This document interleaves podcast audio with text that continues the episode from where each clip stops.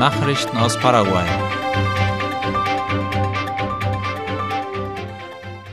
Paraguay erwägt, das Mercosur-Gericht einzuschalten im Fall der Wasserstraße Paraguay-Paraná.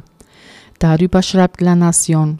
Gestern Nachmittag trafen sich der Außenminister Rubén Ramírez, der paraguayische Generalstaatsanwalt Marco Aurelio González und der Rechtsberater der Präsidentschaft Roberto Moreno. Diskutiert wurde über die Möglichkeit, dass der paraguayische Staat angesichts der Situation mit Argentinien in der Wasserstraße Paraguay-Paraná das ständige Revisionsgericht des Mercosur einschalten könnte. Aus einer Erklärung der Staatskanzlei geht hervor, dass bei diesem Treffen bereits damit begonnen wurde, einen Antrag auf Vermittlung vor dem Mercosur-Gericht zu formulieren. Vor dem Treffen hatte Außenminister Ramirez den argentinischen Botschafter in Paraguay, Oscar Domingo, am Mittag eingestellt. Dabei äußerte Ramirez Protest gegen die Zurückhaltung eines paraguayischen Konvois von zehn Lastkähnen auf der Wasserstraße Paraguay-Paraná. Zudem bekräftigte Ramirez, dass die Erhebung von Mautgebühren eindeutig gegen internationale Abkommen verstoße. Paraguay strebt Handel mit bolivianischer Ölgesellschaft an. Der Vorsitzende der staatlichen Rohölgesellschaft Petropar, Eddie Jara, ist nach Bolivien gereist um sich mit dem Vorsitzenden des bolivianischen Unternehmens der Cimientos Petrolíferos Fiscales, Armin Dorgatan Tapia, zu treffen. Die Sitzung fand laut IP Paraguay in der Stadt Santa Cruz statt, das geschäftliche Zentrum von Bolivien. Das Ziel war, die Geschäftsbeziehungen zwischen den beiden Unternehmen zu vertiefen und Angebote für beide Länder zu erarbeiten. Man arbeitet daran, das vom Staatspräsidenten Santiago Peña geforderte Ziel zu erreichen, die Taschen der Paraguayer zu entlasten, was den Kauf von Treibstoff angehe, erklärte der Petropar-Vorsitzende in einem Interview.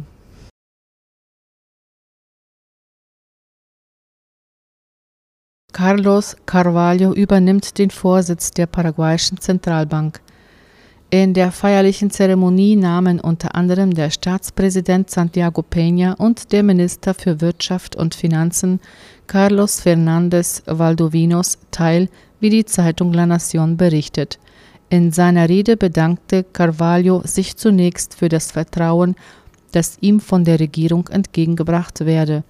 Weiter verpflichtete er sich, die Aufgaben der paraguayischen Zentralbank zu erfüllen, die darin bestehe, die wirtschaftliche Stabilität zu wahren und die Zuverlässigkeit des Finanzsystems zu fördern. Couch erhält Hausarrest nach fünf Jahren Haft. Wie Ultima Hora und OI berichten, hat der Richter Miguel Palacios Hausarrest für Reinaldo Javier Cavagna alias Cucho Cavagna gewährt. Der Mann wird mit Fällen von Drogenhandel in Verbindung gebracht. Cavagna verließ das Gefängnis vom Emboscada nach fünf Jahren Haft. Er war im Rahmen von der Operation Verilio festgenommen worden, die von der Staatsanwaltschaft und der Nationalen Antidrogenbehörde Senat geleitet wurde. Nachrichten aus aller Welt.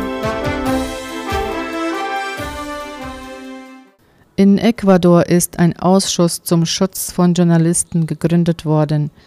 Wie die Deutsche Welle schreibt, gehören dieser Arbeitsrunde mehrere Organisationen an, die sich für den Schutz von Journalisten und die Pressefreiheit einsetzen.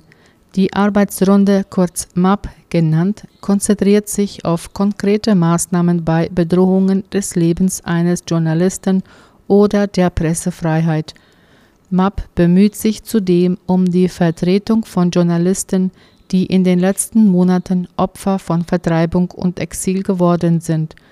Laut der Organisation Fundamedios, die ebenfalls der MAP angehört, mussten in diesem Jahr bereits fünf Journalisten Ecuador aufgrund von Morddrohungen verlassen.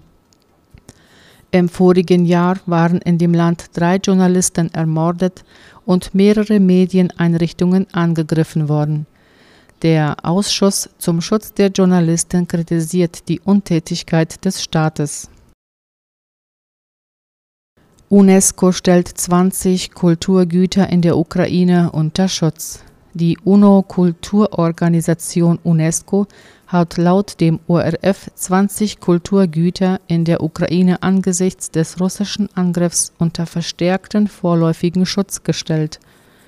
Aufgrund der Zerstörung von Kulturgütern in der Ukraine gab es auf Antrag des Landes eine Sondersitzung des Komitees für den Schutz von Kulturgütern bei bewaffneten Konflikten.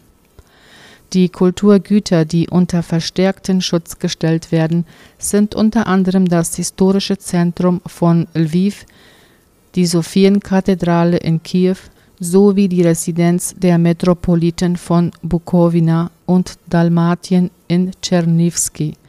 Der besondere Schutzstatus erlaubt es, die mutmaßlichen Urheber der Zerstörungen an diesen Kulturgütern zu verfolgen und auszuliefern.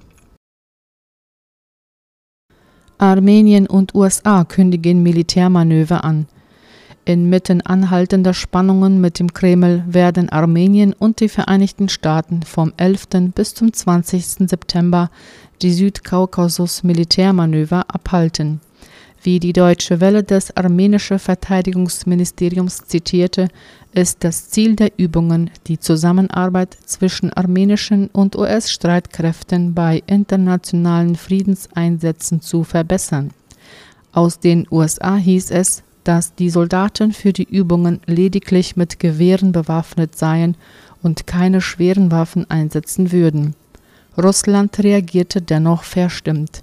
Kreml-Sprecher Dmitri Peskov kündigte an, Russland werde die weitere Entwicklung genau verfolgen. Das waren die Mittagsnachrichten für heute. Ich wünsche allen weiter einen angenehmen Freitag. Auf Wiederhören.